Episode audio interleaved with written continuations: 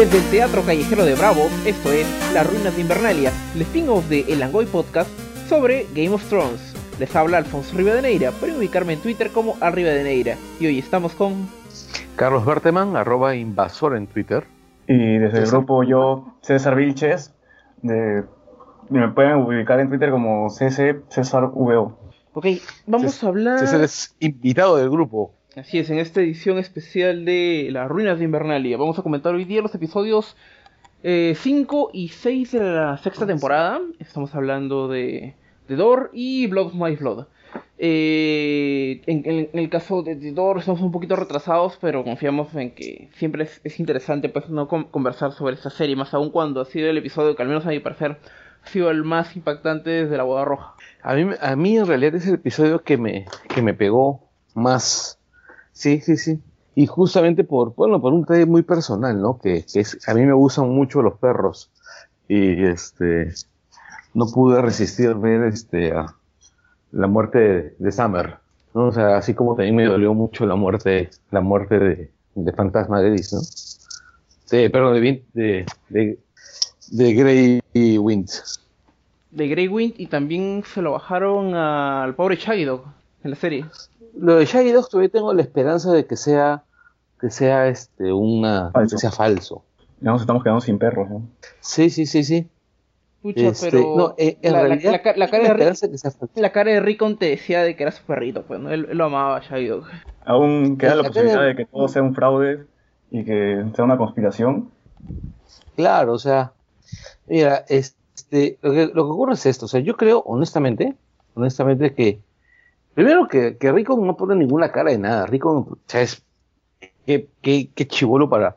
Qué actor para más inexpresivo. Qué mal actor. Oye, pero este tampoco estás tan duro con él, pero no es un chivolo. Y cuántas escenas importantes ha tenido también, ¿no? No, pero a lo que yo voy es a esto, o sea, piensa en El Fanning a su edad. No la conozco. El Fanning es este, la chivola, por ejemplo, ella estuvo en. Ella estuvo en La Guerra de los Mundos. Ah. Ella estuvo en Yo Soy Sam. ¿Dakota Fanning no es? Claro, sí, sí, sí, Dakota Fanning. El Fanning es la ah, hermana de la que sale en Super. Bueno, sí, pues no. Tienes razón. Ella, tiene talento. O sea, a lo que voy es, el chivolo, pucha, a mí no me transmite nada. O sea, más cosas me transmite. ¿Quién? Dime. No, te digo, más cosas me transmite. Dime. Ya, eh, hemos repetido esa situación, ok. Por ejemplo, quien sí transmite más, aunque te pueda caer mal, es el chivolo Arrin, que es el Lino Facioli. Sí. a pesar de ser todo un mongol, se transmite todo todo lo que todo lo escolar. Hace, hace, su buena chamba de ser el Kiko de Westeros, pues, ¿no? Claro, es, que es el Kiko de Westeros, o sea, la mamá lo mamantaba hasta los 5 años, creo, ¿no? O sea, literalmente le daba la teta. Sí, sí, sí, sí, sí. Pero no, en realidad el, el, rollo con ese chivolo es que, este, bueno, pues le han, lo han diseñado para que sea el Kiko de Westeros, pues, ¿no? Sí, pues mira, eso es lo que pasa no hay cuando. Una frase mejor. Eso es, lo, eso es lo que pasa cuando tienes una persona que va a convertirse en alguien tipo el hermano de Kathleen Stark, pero que nadie le dice que es un idiota. Claro, pues no, y el hermano de Kathleen Stark, pues este. Claro, ahí le falta un Black... un, un imbécil. Pues. Claro, le falta un Blackfish en, en The 80. Claro, es cierto. Y no, y una cosa, una cosa chévere es que en realidad, en esta sexta temporada, yo creo que el librarse, librarse de George Martin ha ayudado a la, serie a correr más rápido y a trabajar la cosa de una, forma más televisiva. Porque los primeros cinco episodios, eh, temporadas de la serie, este, si bien pucha, estaban bien hechas porque Martin, como te digo, escribirá mal, pero tiene buenas historias. Había construido pues un fresco pues bien complejo. Había este Martin también es muy afecto a dejar tramas abiertas y, dejar las cosas muy vaporosas, ¿no?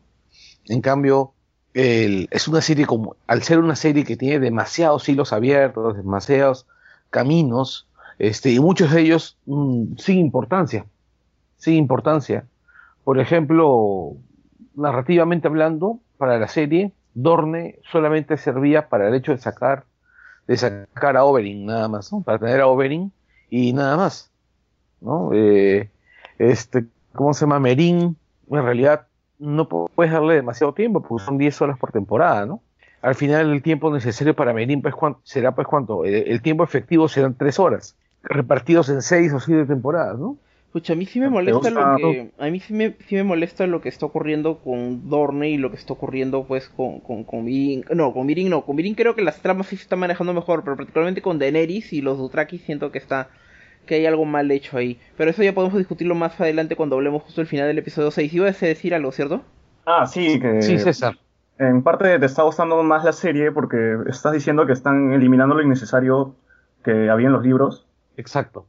Pero también están colocando cosas más innecesarias. Por ejemplo, cómo han trabajado todo lo de Dorne ahorita en la quinta temporada. O sea, ¿recuerdas cuando en el primer episodio de la ruina de esa temporada, que es el único, creo que aparte del que hemos que, estamos conversando ahorita, decíamos de que ya le podemos dar el, beneficio de la duda a Dorn porque tiene la oportunidad de hacer una buena trama, pero desde la primera desde el primer episodio no hemos vuelto a saber nada de las serpientes de arena, absolutamente nada, simplemente lo mataron al pobre eh, Aero Joza, eh, mataron a su jefe y después de ahí no sabemos qué diablo está pasando con ellos. Yo creo que le están dando menos importancia a Don y a porque hay personajes que ya importan más al público que tienen, ¿no? O sea, la gente quiere ver más a Arya, quiere ver más a Bran, quiere ver más lo que está pasando con Jon. La gente creo que también quiere ver bastante a Tyrion, pues, ¿no? Como que Ari, digo, como que Tyrion, Jon y Dany, pues, no son, son la trinidad.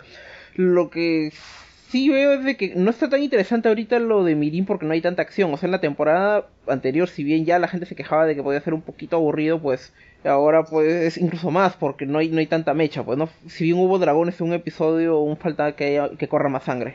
Yo creo que Mirin va, va, va, a explotar las cosas. Lo que pasa es, por ejemplo, han habido algunas opiniones, por ejemplo, eh, enfocadas al lado de que que Merín se ha simplificado la trama porque no son blancos, ¿no? Que me parece que es una observación eh, un tanto tirada de los pelos. Yo lo que sí puedo notar es de que, al menos en lo de Daenerys, como, como justo lo que había mencionado Felipe anteriormente, de que se nota como un paternalismo con una cultura, pues, ¿no? Que tiene otra, otra etnia, una etnia de piel más oscura. O sea, por más de que los escritores no lo hayan querido hacer así, eh, se está notando en eso, pues. Honestamente, te soy, te soy, te soy bien franco, eh, yo no lo veo así. Lo veo como pucha, Tyrion ha ido a hacer la chamba de, de ¿cómo se llama? Hacer el papel de, un representante del despotismo ilustrado, ¿no? Y está yendo ya a pisar, pisar este, ¿cómo se llama? Merín, de la misma manera, pues, como lo hizo Carlos V, ¿no? En su momento, ¿no? Este, o sea, pucha, pues, tiene que tener la actitud del déspota ilustrado, pues, ¿no? Porque al final de cuentas es lo que es. A mí Merín me está y definitiva, y espérate, y por otro lado, Merín es una cultura primitiva, ¿no? O sea, es, eh, digamos que te lo venden como que son ciudades estado y toda la vaina más, pero que están socialmente y militarmente pues unas décadas por detrás, ¿no? Porque como tú sabes, las guerras también te ayudan a evolucionar, ¿no? Porque te obligan a cambiar costumbres, a, ¿no? a, avanzar en determinada dirección, ¿no? O sea, desde el punto de y vista lo que es una, Westeros... Desde el punto de vista de una, una, narración, una guerra sí te ayuda a mover la historia en todas direcciones, o sea, tanto en aspectos sociales, no, no, no, en una, en, cosas. Y en la realidad, también las guerras ayudan a mover la sociedad, pues, ¿no? Las sociedades se mueven a través del combate, ¿no? O sea, míralo de esta manera. Energía o sea, el... atómica. a ver, en este primer, en esta primera parte de las runas de Invernalia tenemos que conversar sobre Blood of My Blood. Y me parece de que de una vez vayamos al quid del asunto. Jodor. Bueno, a ver, este, en, Jodor. Jodor. Jodor. Eh, es posiblemente uno de los momentos más tristes ¿no? de la serie. Eh, a ver, vamos a, a hacer la descripción del episodio 5, ¿ok? En el episodio 5, este, bueno, ocurre lo que, un, un encuentro entre, entre Jane Grey, entre Jane Grey de segunda mano y, Meñique, ¿no? Sansa y Meñique se encuentran, le intercambian información. Bueno, en realidad Meñique le dice a Sansa, bueno, he venido con el ejército de los Arryn a tratar de darte una mano, pero si tú no quieres, igual estamos por ahí, ¿no? estamos estacionados. Sansa lo, lo confronta porque le dice, eh, bueno, pues este, tú me has entregado un monstruo que me ha dejado el culo hecho girones, este, y estoy seguro, y no me creo que te lo sabías, que no lo sabías, ¿no? O sea, si, si lo desconocías, eres un imbécil, y si lo sabías y no me lo dijiste, eres un monstruo. En ambos casos no, neces no te necesito, ¿no? Pero esa conversación fue bien dolorosa, ¿no? O sea, yo cuando estaba escuchando eso sentí como que yo no debería estar viendo eso. O sea, es como si como si fuera una infidencia, algo así. O sea, así de buena fue la conversación. Claro, el diálogo estuvo muy bueno. Y a todo esto hay que recordar que Meñique tiene un avión para, para llegar a Winter, a Winter, perdón, a la muralla, porque apareció en un momento a otro. Es la técnica de teletransportación Baelish, pasada de generación en generación. En realidad viajan por mapa, pues, ¿no? Es el viaje indiana. Pucha, sí. al parecer... ¡Hala! Qué, horrible. Y Brienne ya el próximo episodio ya va a estar en... Ya va a estar en... Eh, claro, en Riverrun. A mí me parece que este episodio es importante en ese arco, porque en realidad lo que te pinta es cómo la, cómo la conspiración para recuperar este, Invernalia coge, coge cuerpo. O sea, tenemos claro, por ejemplo, que Brienne eh, es un soldado organizado. Tenemos claro que, que, los salvajes van a ir a donde sea por, por John. Tenemos claro que John no tiene muy claro, no tiene muy, este, muchas ganas de ir. Tal vez, consecuencia, tal vez consecuencia de que literalmente te asesinen, pues, ¿no? Y luego una bruja tenga que traerte la vida. Claro, además él no ha hablado de lo que ha visto de otro lado, ¿no? Es que no ha visto nada, sí. Digamos, digámoslo de esta manera, ¿no? Uno, eh, tienes a Jon Snow que no está mucho por el negocio de enfrentarse con, con, con, quien tenga que enfrentarse. Este, dos, Sansa que está guardando, ¿cómo se llama? El, que está, ¿cómo se llama? Tomando el lugar de su madre, eh, prácticamente. Mm, sí, no, pero Sansa tiene otro problema. El problema de Sansa es que está guardando información. No está guardando información. O sea, no, está dando información. Contraproducente de aquí en adelante. Así es. Y no solamente va a ser contraproducente en adelante, porque este, el, cuando tienes en un proceso como este, información guardada, información perdida y demás cosas, eh, y te vas a una batalla contra alguien que definitivamente no guarda las mismas reglas de la guerra que tú, es muy probable que te vayas al carajo. Que Sansa también no sabe, tal vez no sabe eso, pues, ¿no? O si lo sabe no le importa y, porque ella es consciente de que si le dice, sí, este, esta información la tengo del tipo que me lanzó los perros, pues, ¿no? Pero no se lo puedo decir porque van a decir que soy, estoy mal, pues, ¿no? Pero yo lo veo desde el punto en que Sansa está ahorita dispuesta a lo que sea para recuperar Winterfell, aunque eso signifique, pues, eh, eh, usar aquello que le brinde el tipo que la ha recontrafregado. Claro. Y Meñique, Meñique puede estar jugando también sus, propias cartas ahí y traicionar tal vez a John en pleno combate. Creo que habíamos quedado en de que Meñique siempre juega ganador. Y que él debe tener su plan y si luego ese plan por ahí cambia, yo me voy con, con los que van a ganar. ¿no? Yo creo que Meñique, más que juega ganador, Meñique tiene su... Tiene, o sea, yo, es que yo no creo que Meñique juegue a ganador. Meñique juega a, aquel, a, garantizar que él gane. Claro, Meñique solo está de un lado, del lado de Meñique. Claro, o sea, y este... Ahora, ¿cómo se convirtió él en ese maquinador? Es algo que no, tenemos muy claro, ¿no? Pucha, sí, eh, solamente que hay, un, hay un vacío entre que, le hicieron su corte en, en Riverrun y luego cuando ya aparece en King's Landing como el dueño del prostíbulo, pues, ¿no? Y en todo ese lapso algo, algo ocurrió. Que no hay, no hay nada claro, ni siquiera en las novelas, ¿cierto? Exacto, sí, sí, sí. Ahora, detalle importante, o sea, yo veo ahí que uno de los motivos es, hay una frase que usa, que usa este Bruce Bolton, en, un momento, ¿no? Si te comportas siempre como un perro rabioso, te van a tratar como un perro rabioso, al final de cuentas, ¿no? Y es algo que se lo dice a este, a Ramsey. Y, y Ramsey, este, en realidad, yo creo que eso es lo que va a definir la caída de Ramsey, ¿no? O sea, esa frase. Porque Ramsey no se ha dejado de comportar como un perro rabioso. Bueno, el punto es de que va a haber batalla de los bastardos y ahí se va a definir todo. De hecho, eh, según estoy viendo una un, canal alemán que transmite Game of Thrones, eh, o si oficialmente ya liberó los títulos de los próximos episodios, va a ser el episodio 9 La batalla de los bastardos, así que sí estamos a puertas de que el destino de Ramsey Bolton se selle para siempre. Eh, sí, sí, sí, sí, sí. En realidad me jode un poco que sea tan que sea tan largo, ¿ah? que sea tan, tan o sea, que sea el 9 A ver, el próximo episodio, el 7, va a ser de Broken Man. Tengo entendido que iban a traer de regreso a The Hound. Parte, claro, porque y justo en, en La Tierra de los Ríos, en la cuarta novela, se encuentran con Septon Meribald y él da su discurso del Broken Man. Y ahora pues van a estar... ¿Quién- Ujú. Aquí vamos a tener pues en La Tierra de los Ríos eh, a Brienne y también a Jamie Lannister, que eso promete bastante.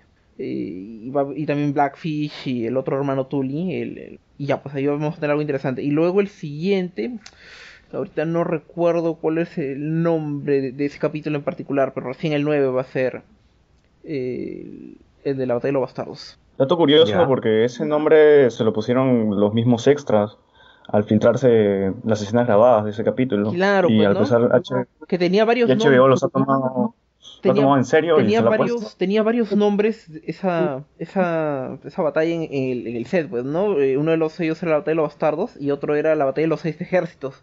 Que para te da a entender cómo quiénes van a estar apoyando, pues, no la causa de, de cada uno de los bandos, pues, ¿no? Pero la batalla de los bastardos, por ejemplo, yo, al, al menos cuando leí la quinta novela, es lo primero en que yo pensé que se podría llamar, pues, esa escena, pues, ¿no? Es tan obvio, es tan fuerte que, que tenía que llamarlo hacia HBO, pues, ¿no?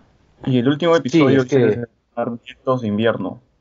El nombre del último, del último libro que se va a salir también. Así es, creo que hasta ahora ningún ningún episodio ha tenido el nombre de una novela, ¿cierto? Este no. No, no, no, no, no. No que yo recuerde. No, no, no. Pero bueno, tenemos ahora ya uno, ¿no? Sí. A ver, nos- antes de hablar de Brienne también estamos conversando un poquito sobre Hodor, ¿cierto? Creo que todavía no habíamos terminado de, de explorar más sobre eso. Cuando yo vi el, cuando yo vi esa parte, pucha, yo estaba recostado y todo, pero ya se me puso la piel de gallina y me tuve que poner de pie y yo estaba así ya con los, la eh, las manos en la cabeza, pues no, no podía creer lo que estaba viendo. Yo les juro que sí, lloré. Sí. Yo llegué a llorar, saqué lágrimas, me emocioné. Yo también. Salté, salté del asiento y el corazón me latía. pucha, yo podría calificar que ese momento es uno de los pocos momentos de cierre que nos ha dado Game of Thrones. Y cuando Game of Thrones nos ha dado un closure, lo ha hecho bien. Cuando tengo que dar un ejemplo sobre eso, me parece que el final de la cuarta temporada es, bastante satisfactorio en ese, en ese campo, porque te cierra algunas tramas y te abre otras nuevas, pero sí te da la sensación de que hay cosas que han terminado. Y no eso es, y eso no es algo que Game of Thrones te haya dado de forma tan, tan seguida, o, y al menos no de forma tan satisfactoria, pues no que te haga sentir bien. Exacto. Mira, Y. yo... Sigue, por favor. No, continúa, continúa. A lo que yo iba es, eh, digámoslo de esta manera, o sea, a mí me parece que en esa temporada este, han aprovechado que no tienen el cobijo de Martin para cerrar de una manera probablemente un poco violenta un montón de tramas que de repente les parecían un tanto inútiles o innecesarias en todo caso.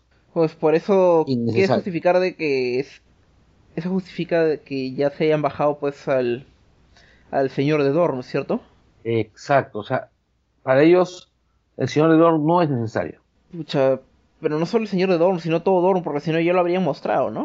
O sea, ¿en qué otra oportunidad podría aparecer Dorn en esta temporada? Si es que quieren utilizarlo como ficha, ya ni siquiera como algo que nos importe, sino como pura fuerza bruta. Lo que pasa es, mira, quiero que lo veas de esta manera. Eh, imagínate que están dejando, porque el, el tiempo en Invernalia, perdón, en, en, Westeros se mueve de una manera pues particular.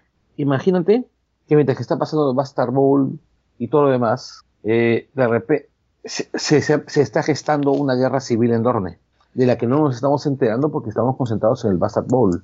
Y para la temporada 7, eh, cuando venimos Dorne, encontramos con que han pasado un montón de cosas. Un montón de cosas que por supuesto no nos van a importar. Mm, No nos va a importar hasta el momento que sean importantes para la trama. Ya. Pero ya para ese entonces ya va a estar afuera el, el libro. Van a tener un respaldo, ¿no? A este paso yo no sé cuándo va a salir el libro. Lo más probable es de que hay un nuevo colapso económico a- mundial antes de que salga ese libro. El libro va a salir en el 2017, a mediados. Y si no sale a mediados del 2017, sale el 2018. Y si no, el 2019. No, es que ese- el, gordo este de acá es, es un flojo, o sea, y prefiere hacer cualquier huevada en vez de escribir. Mira, este año no va a ir a Europa a convenciones, pero sí está yendo a Estados Unidos, pues, ¿no? Y bueno, ¿quién puede culparlo? Que haga lo que le dé la gana, pues, ¿no? Pero, pero los fans sí se quedan con, con mucho fastidio, pues, ¿no? Porque ya va a pasar más tiempo incluso desde el lapso en que demoró sacar eh, el quinto libro, porque entre el tercero y el cuarto hubo cinco años y entre el cuarto y el quinto seis. Lo está haciendo bastante largo. Pero al gordo no le, al gordo no le importa, o sea, el gordo, no- él dice que estará cuando, estaré, cuando está. Y bueno, por otro lado, sí es cierto, él tiene todo el derecho del mundo de hacerlo de la manera como quiera hacerlo. Pero también hay otro detalle, ¿no? Los fans son los que le dan de comer. Bueno. También deberíamos preocuparnos de la salud del gordo. Pucha, yo lo que quiero es que no le ocurra lo de Frank Herbert, que se muere de un, un paro y, y ya dejó Doom a, a la de Dios, pues, ¿no? Y años después su hijo y el amigo de su hijo lo completan. Pero el Y lo gordo, completaron ha, mal. el gordo ha hablado con la gente de HBO, les ha dejado el final. Eso ya, es lo que he leído. pero igualito nosotros queremos leer algo es- de eso en las novelas. Ah, y hablando de cómo, cómo va a ir la serie, digo, las novelas de comparación de la serie, justo leí hace poco, hace unas horas en, en Los Siete Reinos, de que en la novela vamos a ver lo de Hold the Door. Eh, el nombre de Hold significa exactamente lo mismo, pero el contexto va a ser completamente distinto. O sea, Bran no va a ser el culpable de No lo sé, solo sé que va a ser el contexto Mm. distinto. Y como ha habido tantas tramas, tantos personajes extras en el libro, o sea, ¿qué, qué, qué cosa es lo que va a ser esto? Pues, ¿no? O sea, hay demasiadas posibilidades. Pero solo sabemos de que tiene que ver con Hold the Door. A todo eso deberíamos especular un poco sobre el poder de Bran, ¿no? O sea, fue... Está cambiando los A mí lo- hechos, está cambiando las A cosas. mí lo que más me preocupa es de que este plot device que es el- las paradojas temporales que se ejecuten bien, pues, ¿no? Porque es un, no- es un- una parte en la cual podría la serie patinar totalmente, pues, ¿no? Y hasta ahora solo se ha manejado en una circunstancia, pues, ¿no? No sé qué tan probable es de que vuelva a- Bran a hacerlo, pero... No, lo tiene que volver porque se viene la Torre de la pues, Alegría. Sí, pues. y- Ahora, ¿en qué circunstancia pod- en qué circunstancia podría hacerlo? Porque no importa lo que sea que haga Bran, igualito es algo que ya ya está hecho, pues, ¿no? O sea, la única la única cosa que le puede ofrecer a los fans es algo como que, oh, Bran es el que ya lo había ejecutado todo, pues, no no es de que él sea Bran- dueño de su destino y nada de esas cosas. A menos Bran la que- cagó. eh, bueno, sí, a menos de que él encuentre una situación en la cual ya no implique meter la pata, pues, ¿no? Y que él ya Se por ahí que eso- sepa controlarlo, pero sí, pero si él sabe controlar cómo modificar el pasado, eh, podríamos meternos en territorio espinoso, pues, ¿no? Y eso es lo que me preocupa. Eso. Porque esto O no sea, es una este- serie de este viajes en evento- el tiempo, no es. Este evento ha hecho que el universo sea cíclico, o sea, las cosas han estado pasando infinitas veces hasta que, no sé, Bran mismo tal vez rompa el ciclo. y no- y- Mm, Yo creo que ya Sí. mencionar de que el tiempo cíclico se cumple en Westeros ya es decir demasiado. El punto es de que hemos tenido una paradoja temporal en particular y ahora el punto es de que este plot device no, no afecte toda la serie, pues, ¿no? Yo creo que podrían utilizarlo un par de veces eh, sin que sin que se note raro, pues, ¿no? Y sin que todo se vaya al diablo. Pero igualito yo estoy bien preocupado por eso. Sirvió para un golpe de efecto, pero no sé hasta qué punto puede ayudar eso en el- cuando se vuelva a utilizar. Yo no sé si es que se vuelve a utilizar. Pero por algo lo han, lo han mostrado, pues, ¿no? Sí, pero también es cierto que es una serie que muestra muchos recursos que al final no, no utiliza, ¿no? Como que, por ejemplo, no, no puedo, no puedo hacer uno. Por ejemplo, eh, durante buena parte de la, temporada se han esforzado en ir a hablar en, en hablar acerca de un de la toma de- del Estado, del, del toma de King's Landing, ¿no? Y al final no, no ha ocurrido eso. A ver, para mí lo que está pasando en King's Landing solo tiene. po- Podría tener un objetivo, o sea, debilitar las cosas ahí tanto que cuando eh, Dorne se ponga las pilas en invadirlos no van a tener cómo defenderse. Para mí eso es lo único. Mira, Margelli es quien convence a Tommen de que se meta a la, a la nueva fe. Y ahora lo hace por su hermano, ¿no? Porque simplemente Loras ya no puede soportar estar ahí metido. Yo creo que lo hace por otro motivo, ¿ah? Yo creo que lo hace para destruir a los, a los, a los gorriones desde dentro. Ok, más bien ahora estamos en el episodio 6, solamente para hacer el acápite. Sí. Ahora, para terminar el episodio 5, el episodio 5 te habla acerca de eh, cómo nacen los White Walkers, o sea, te cuenta cómo los han, cómo los han este, creado y que los crean básicamente los, los niños del bosque, ¿no? Que es el claro caso de la cura es más mala que. Así es. El- y te, te explican que los crearon básicamente como un mecanismo de defensa contra los hombres que estaban acabando con los arcianos. Ya, a ver. Para que tengan un poco de idea, según el mundo de Hielo y Fuego, que es la enciclopedia oficial de Game of Thrones, eh, la guerra fue específicamente entre los primeros hombres y los niños del bosque. Eh, los primeros hombres llegaron por el sur Y ahí la población que encontraron fue, la población nativa de Westeros fue de los niños del bosque y también de los gigantes, ¿no? Y ahí empezó la guerra. Y ya pues los ándalos vinieron ya después y con ellos y con los niños del bosque y con los primeros hombres pues hubo el gran pacto de no agresión. Pero para esa época ya pues los niños del bosque estaban bastante, bastante menguados, pues no los habían extin eh, los habían reducido su masa crítica de manera muy severa. Sí, de hecho, este, te plantean, en el episodio te plantean que esos niños del bosque son los últimos. Mm, sí, pues. Y la niña que se sacrificó también. O era la última. Sí, eh, Oja era la última. Y se sacrifica porque el cuervo de tres ojos pues podía... Bueno, porque Bran es el cuervo de tres ojos, ¿no? Otra cosa más. Y se sacrifica básicamente... Dime. Vemos de que no siempre hubo tanta, tanto frío en el norte. Sí, es cierto. Eso te puede decir varias cosas. O que el norte auténtico está mucho más al norte, eh, eh, aunque sea no es raro. Y que los White Walkers están trayendo un montón de frío. Que ya sabía, pues, ¿no? Pero ahora podemos entender eh, a qué nivel es esa, es esa frialdad que han traído al mundo. Sí, es cierto. Ahora, cuando Dios, cuando Bran está viendo el Rey Loco y logra ver a los, logra encontrarse con los White Walkers en, en ese espacio, y el, y el Rey de la Noche lo, lo toca, lo marca, es durante la incursión en la que muere Summer, en la que muere, bueno, en la que muere el cuervo, que es Brindan Ríos, ¿no? Brindan Rivers, el que tiene mil ojos y uno. Sí, este, en el que muere el cuervo y que muere, y que muere este, ¿quién más muere? Odor, Summer, el cuervo y qué más? Y los chibolitos de chibolitos del bosque. Sí, eh, te das cuenta que en realidad lo que te están planteando es pasar de la circunstancia de aprendizaje a la circunstancia de desesperación. A mí me parece chévere justamente por eso. A la trama de Bran también le faltaba eso, ¿no? Más acción. O sea, por ahí vimos al final de la cuarta temporada cuando mataron al pobre Joyen. Y ahora pues cuando él ya aprendió algo y ha metido la pata y esta, esta metida pata lo va a tener que hacer que su aprendizaje se acelere al máximo.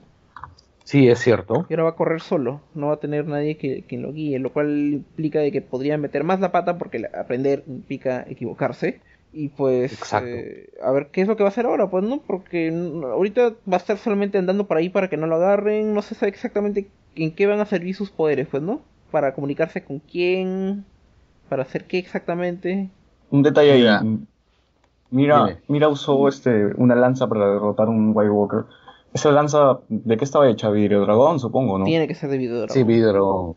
Y lo usó este hoja, ¿no? No recuerdo quién lo usó, pero el punto es de que se bajaron a uno. Sí, y importante porque el, cada, cada este, elemento, cada vez que se bajan a uno, se lo bajan en alguna forma que te sirve para, para saber, para ir armando mentalmente la estrategia, ¿no? Yo, yo le voy a decir, hay tan pocos White Walkers y que sí podría sí podría ser posible vencerlos si es que se tiene las armas exactas. Pues, Por ejemplo, tenemos unas cuantas espadas de hierro, de hierro, acero valirio por todo Westeros, tenemos algo de vidrio dragón. O sea, vas a tener los guerreros adecuados con las armas adecuadas para que se haga una diferencia en la batalla. sí, es cierto. Y claro, se supone que el fuego del dragón puede matar a los, walkers. Ok. Pero además hay otra cosa importante, ¿no? El, eh, gente como Craster ha estado alimentando a los walkers dándoles nuevos miembros.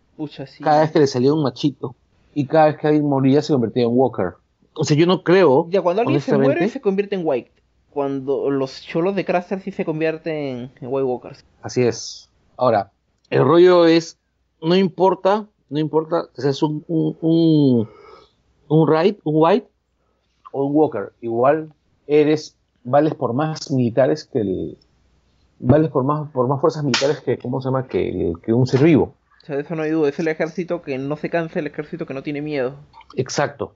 Entonces, el, y, es más, es un ejército que siempre va con más uno a la moral, ¿no? claro. Si hablamos en términos roleros, va con más uno a la moral siempre, porque el, los, los ejércitos que lo vean, pues se van a morir de miedo, ¿no? Ya entrando al episodio 6, cuando Gilly menciona el Walker al padre de, de, Tarly, de Sam, sabemos que el papá de Tarly no es un tipo precisamente cobarde, ¿no? Sabemos que es un cretino, sabemos muchas cosas, sabemos que amenazó de muerte a, Sam si no renunciaba a su primogenitura y le daba y le daba este y se unía a la guardia de la noche.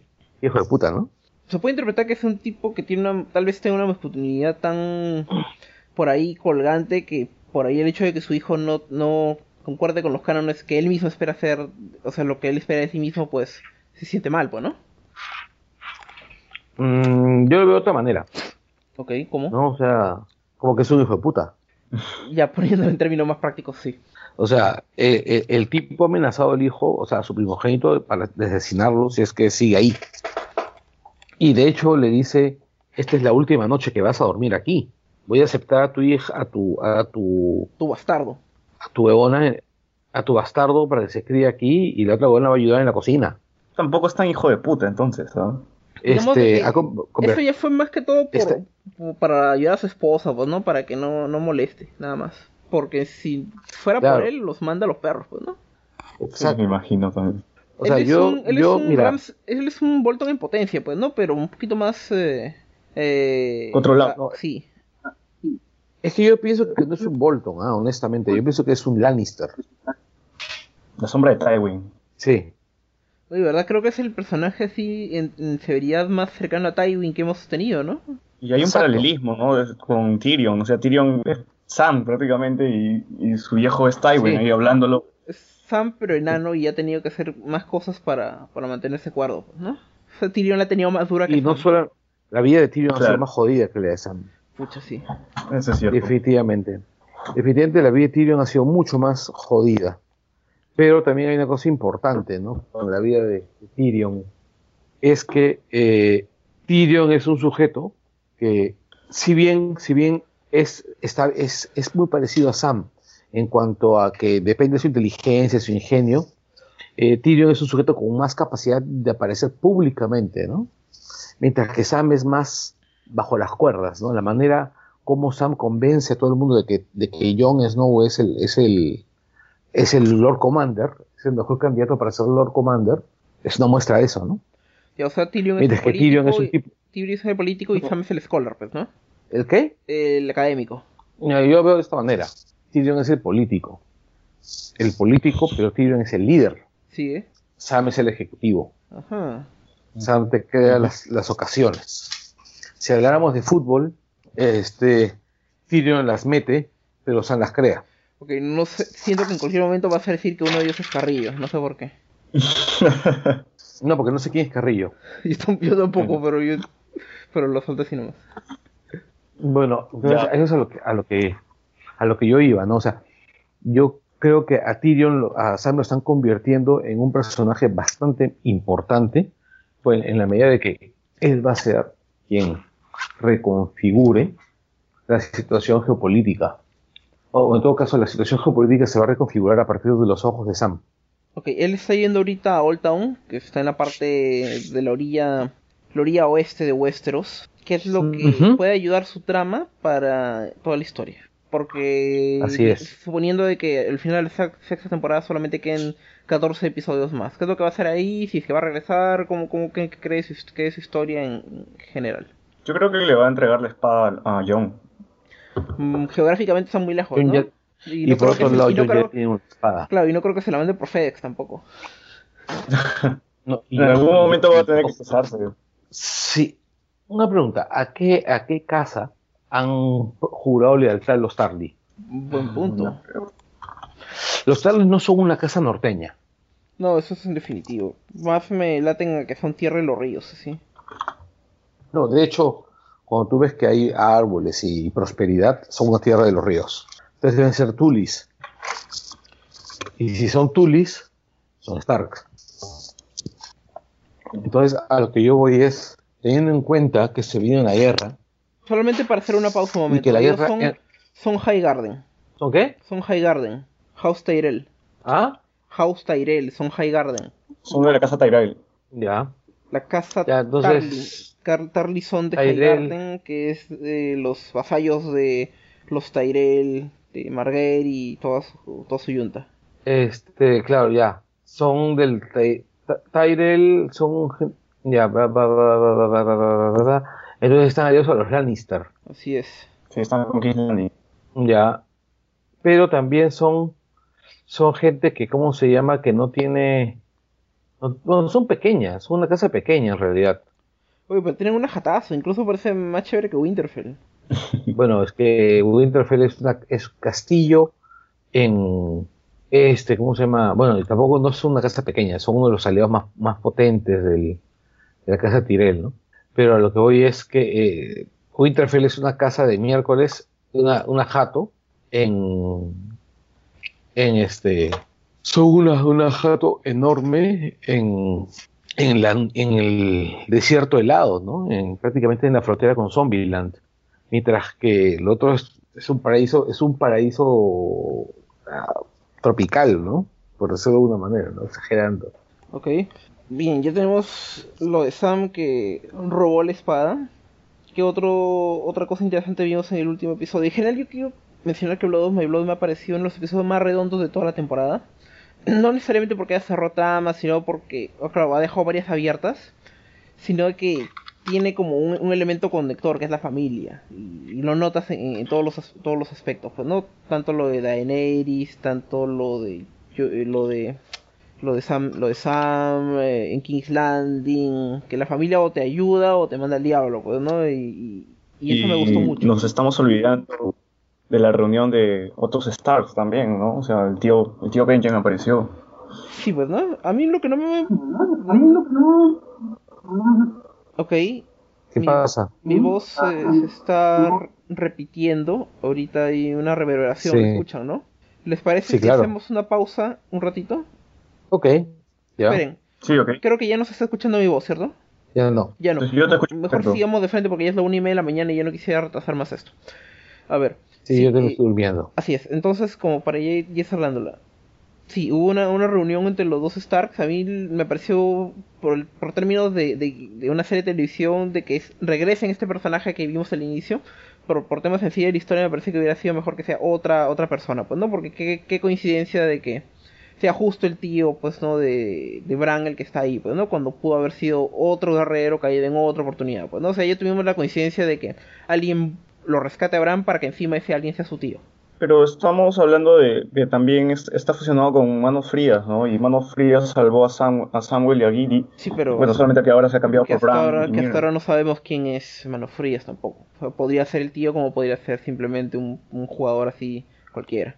O sea, todavía no aclara eso George R. Martin. Eso es en los libros, pero en la serie ya, así es. ya nos están diciendo... Sí, pues no, es, es justo y dudo que lo, Y dudo que lo aclaren este, en esta temporada o sea, no sé ustedes, pero yo no creo que lo vaya a aclarar en esa temporada. ¿Aclarar qué? Eh, perdón, eh, en esa, perdón, en la última novela, no creo que lo vaya, en lo vaya... En el sexto ah, libro. Así es. Hecho, conociendo a Martin, lo más seguro es de que estire todo eso hasta el fin del universo. Más bien, me gustaría también comentar sobre Daenerys. No me gustó que justo en el último momento, de un momento a otro, de que aparece Drogon y que ahora sí lo obedece a ella y que, y que por esa razón ahora el pueblo incluso le obedece más. Me pareció totalmente gratuito ese, ese momento. Pero Drogon le obedecía. Simplemente había tenido pues algunos algunos inconvenientes, ¿no? No, en la quinta temporada incluso Daenerys le ponía la mano encima y Drogon un poco más se la muerde, se quita, empieza a comer chivolos, era un dragón siendo un dragón básicamente y, en la quinta temporada queda en que ya no le hace caso ni nada. Sí, por eso cierra los ¿Qué? Y en esta última escena ya, ya lo domó, digo, lo domó totalmente, estaba encima de él, ya lo controlaba. Fue bastante rápido también, creo. Sí, es un bueno, los Deus Ex Machina son así de arbitrarios, pues, ¿no? Pero los Deus Ex Machina también te muestran de que hay un problema en tu historia, pues, ¿no? Bueno, este, a ver, ¿cuántos Deus Ex Machina ha usado Martin? A ver, Podemos considerar Deus Machina revivir a Jon Snow porque ya sabíamos que había alguien que era, era posible hacer eso o no. Es que eso no es de Martin, es de los productores. Ok, Deus Ex Machina. Hmm. Muy pocos, ¿no? Yo sí, más bien pienso que Martin es, es propenso a los Deus Ex Machina, ¿sabes? Pero él se controla en todo caso. Sí, y se controla porque, bueno, pues si estamos hablando de un tipo que, que tiene varias tendencias a ser medio homicidas, ¿no? Mire, yo hace poco estaba leyendo de que si alguien va a meter un, un elemento así crucial en la trama, definitorio, que por ahí muchos podrían considerarlo hasta Deus Ex Machina, lo, más, lo mejor sería que un autor lo coloque lo más adelante en la historia posible, para que no se sienta forzado. Lo más adelante posible. Exacto, o sea, mientras más pronto des una pista de que algo así ocurrir en el futuro, hazlo, porque si no, tu historia va a quedar que como que estás sacándote conejos del sombrero a cada rato y eso no está bien. Bueno, sí, también eso es cierto. A mí, honestamente, me parece que, que esta, esa, esta temporada estaba marchando bien, pero que ya no, no ya se separó. O sea, en la quinta temporada ya se había separado los libros y creo que en esta ya la separación ya es irreconciliable. Y a mí, sí me, a mí me parece que empezó bastante mal. El primer episodio me pareció detestable y luego ya se ha puesto sí bien interesante. Es una, el primer episodio era inconclusivo, no, no, no me ponía, los diálogos incluso me parecieron flojos. No, no, no me gustó, pero de ahí ya se puso más chévere. Ya se está yendo por una línea ascendente, eso está claro. No sé qué opinan ustedes de que varios personajes le estén dando los quests de otros. Que, que no, no, no sé qué opinan de eso, porque me da la impresión de que a John le están dando también los quests de, que era más que todo de, ¿cómo se llama? Eh, Dao, ¿cierto? Que también ahora le está retomando el papel de, del quinto libro, pero es como si su rol se hubiera repartido entre él, entre Sansa y entre Jon. Sí, ¿sabes? Uno de los motivos por los cuales yo pienso, yo pienso este, que, que Shaggy Dog está vivo, es justamente por, por Davos. ¿Ah, claro, o sea, cuando Davos se va a la casa Manderley y ejecuta a un pata que se parece a él básicamente para poder mandárselo a los Lannister. Sigue tiene una, tiene, es muy parecido al, al tema este que, que, estás viendo ahí, pues, con Shai Dog. O sea, ¿tú crees que por ahí ¿entiendes? Los, crees que ahí los Umber están, están tramando una conspiración? Quiero creerlo. Todos queremos, queremos creerlo. Sí. Pero con la muerte de Osha. Natalia Tina. Yo creo, yo creo que Osha ha muerto porque, porque jugó mal sus cartas. Pero era en ese momento o nunca, tal vez, ¿no? Sí, sí, sí, sí, pero jugó mal sus cartas, pues no estamos viendo el maltrato que están haciendo a Ripon tampoco. Claro, pero a lo que hoy es, de repente es una vaina así como para sacrificar o poner a, un, hacerle creer que están sacrificando una pieza y caerle con todo a, a o sea, una impresión que están haciendo un enroque, una cosa así. Han sacrificado la torre, que puede ser Osha, para poder librarse de, de Ramsey. No entiendo qué tiene que ver sacrificar a Osha para librarse de Ramsey. Ah, para que Ramsey se cuento, pues. Exacto. Ah, o sea, como para que crea más de que el perro todavía sigue vivo. No, de que el perro está muerto, de que tiene a Rico bajo, bajo su poder. Ok. Es. Un poquito, un juego ya muy, muy profundo, ¿no? O sea, no creo que los Umbers sean tan... ¿Qué opinas? Habría que ver, hay que esperarlo. Hay que esperarlo. Yo, yo, voy yo solo sé de que según los rumores va a haber dos personajes conocidos ahí en las cruces, así patas arriba, quemándose. Y eso me aterra. ¿Por qué? ¿Qué, piensas que van a hacer?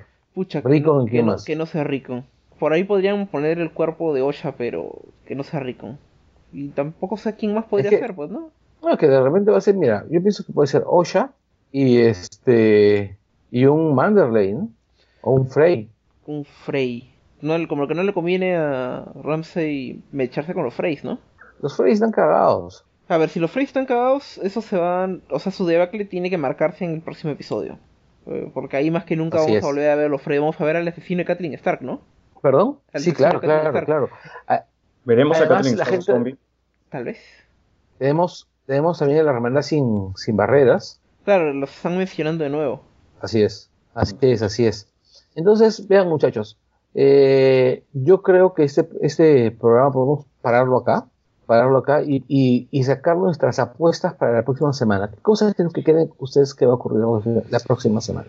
Ya, principalmente Jamie Lannister se va a ver un conflicto así, porque se va a encontrar con Brienne y ambos consideremos que están marcados por sus errores, por los fallos que han tenido. Ahora Brienne recién se está tratando de eh, redimir. Jaime está intentando hacer algo similar, pero, pero con, Cersei. Y el hecho de que ambos se encuentren en la Tierra de los Ríos podría acelerar si la trama. O sea, él tal vez le ayude para, para que el pez negro pueda llevar su ejército al norte, pero yo creo que Jamie ahí es determinante y sus lealtades se van a poner a prueba. ¿Y sus lealtades para quién? Ya, sí. Yo creo que vamos a ver al perro de nuevo y vamos a ver a Arya peleando por su vida, porque al parecer ya las tiene contadas.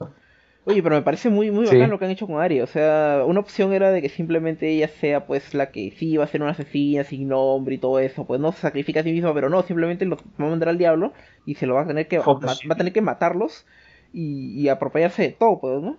La casa gana. No, no digo, eh, se lo lleva todo. No, porque, o sea, dudo que Arya vaya a matar a, a Yakenda, a- al, al tío, al tío Yaken. Se va a bajar a, a Wife, pues, ¿no? Que es la Niña. esta chiquita. Claro, se va a bajar esa chica. Este. Pero. Y vas a empezar a verla eh, navegando, buscando respuestas, ¿no? O sea, vas a verla regresando a Westeros, tratando de vengarse. Y va a tener que llevar en Y un posiblemente- un montón de caras, pues, ¿no? Yo creo que ella va a llegar a matar a la niña y Jack Hart lo va, lo va a recibir de nuevo. Va a decir como que, ok, ya pagaste la deuda, pues, ¿no? O algo así. Pasaste la sí, prueba. claro, el tío de Bill. Sí. Porque Sí, también la, moral, la, la moral de ellos también no, es- no está del todo clara, ¿no? O sea, muy poco de, de esa secta. Sí, solo se sabe que ellos son asesinos. Y que son asesinos que en realidad lo que hacen es pagar, pagar este muertes, ¿no? De ¿Tenemos hecho, yo estaba, Sobre los Greyjoy iba a decir. Ah, una cosa yo importante. creo que no. Yo creo que Dime. como que la trama de los Greyjoy se está mezclando un poquito con la de Quentin Martel, porque Quentin es el que quería casarse con Daenerys y no, y ahora que Euro- Euron es el que quiere hacer eso, pues, ¿no? Y, y ya pues, puede que él al final lo veamos convertirse en, en carbón. Y justo en el episodio pasado dijo Daenerys que necesitaba barcos, mil barcos. ¿Quiere mil y barcos? ¿quién quiere barcos? Y este pata quiere darle mil barcos. O sea, pucha. Claro, o sea, fue bien cojudo la escena, pero va a encajar. Pucha, ahora, ¿cuántos barcos puede construir el pata por un día? O sea, no creo que demore un año en construir los mil barcos, pero si demorara un año, o sea, un día por barco, ¿cuánto? O sea, necesitaría por lo menos tres años para tener mil barcos si, si, si fuera así. Pero, pucha, ahí, ahí, ahí eso es lo que a mí me va a molestar un montón. Porque a menos que se pongan a robar barcos, no creo que consigan los mil. ¿Y qué pasaría si Tion llega primero? De, claro, hay una posibilidad de que él primero vaya con la reina a tirarle dedo a su tío. Y que luego él ya entre, vaya ganadorzazo, pues, ¿no? Sin pena y todo. Mira, yo creo, Mm, yo creo que en realidad lo que vamos a ver, o sea, Theon no puede casarse. Theon no puede casarse. Por la incapacidad de mantener una luna de miel, comencemos por eso. No, y aparte porque está, está medio destruido, ¿no?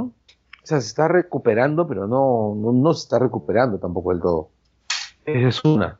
Lo otro es, este, tenemos, tenemos personajes complicados, personajes complicados que todavía no aparecen de nuevo. Por ejemplo, eh, más allá de la hermandad sin fronteras, más allá de este, ¿cómo se llama? de, de Ramsay, mm, tenemos al, no, no aparece todavía el tío Manderley, No parece Gendry. no aparece Gendry, que no sabemos qué está pasando con él. No apareció Melisandre en todo el capítulo. Yo no sé si vamos a ver a la casa Manderly, pero solo sé que el próximo episodio estarán los... eh, va a haber algo con Bear, Bear Island, la isla de, de los osos, de la casa Mormont.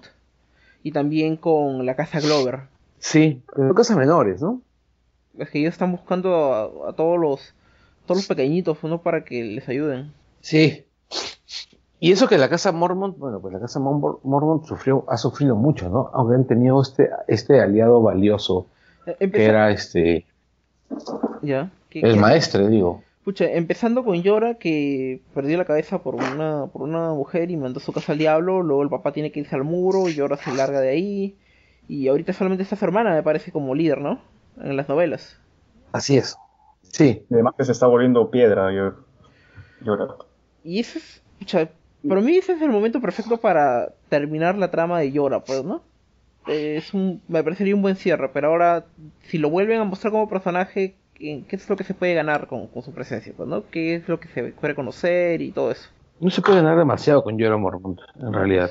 Es un tipo cuyo arco ya, ya, ya todo un techo, ¿no? Yo estaría bastante conforme si es que no lo vuelvan a mostrar, no porque odie a Jorah Mormont, me parece un gran personaje, pero como que ya llegó un cierre. Y él también se merece un cierre, pues, ¿no? Sí, la verdad que sí. Eh, exacto. Sí. Y se merece un cierre donde no, claro, un cierre donde no lo maten. Sí. No, va a tener que sacrificarse. No, hay, no tiene de otra, de verdad. Mira, solamente sabemos de que sea, está caminando hacia el sunset con la posibilidad de reencontrarse con Khaleesi, nada más. Y básicamente Yora es eso, un hombre que vive de las promesas, un hombre que quiere redimirse, pues, ¿no? Y ahora es un hombre que tiene la oportunidad de hacerlo. Sí. Es un hombre que, pero también es un hombre que, que ha traicionado su honor, ¿no? Ah, claro. Por amor. Sí. Pero aún así sigue siendo una traición. Y las traiciones por amor, bueno, pues sí, son más graves, ¿no? Bueno, la verdad es que yo Ya. quiero ver más flashbacks, quiero ver más cosas del pasado, más lo del Rey Loco. es, es ese- es ese- son esas explosiones que vimos abajo en, en, esa, en esa bodega. No sé si es el pasado o es el futuro, porque tengo entendido que nunca hubo esas explosiones en King's Landing. Lo que el Rey Loco quería era, era eso, pues no, pero no, no, no pasó.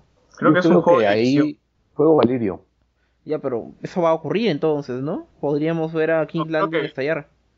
Creo que mezclaron la escena donde Tyrion se está enfrentando a, No. a los barcos. No, no, eso te lo aseguro. Yo he visto ese, ese momento varias veces y se nota que es una bodega donde el fuego de Alirio está consumiéndolo todo. Ah, entonces ya me agarras. Hay que Es una esperar. posibilidad. Son solamente dos capítulos que faltan para, para ver eso. Entonces creo que aquí podemos cerrar, ¿cierto? Así es, así es, así es. Ok, muchas gracias a todos los que están escuchando La Ruinas Sí. de Invernalia, episodio, eh, hemos hablado de los episodios 5 y 6 de la sexta temporada de Juego de Tronos. Eh, con ustedes, Alfonso Rivadeneira, pueden ubicarme en Twitter como Al Rivadeneira. Yo soy Carlos Bertrand, me puedo ubicar como Invasor en Twitter. Y yo soy César Glitches y me ubican como CC Salvo VO. Listo, gente. Muchísimas gracias por llegar hasta acá. Hasta la próxima semana. Chao a todos. Chao. Chao.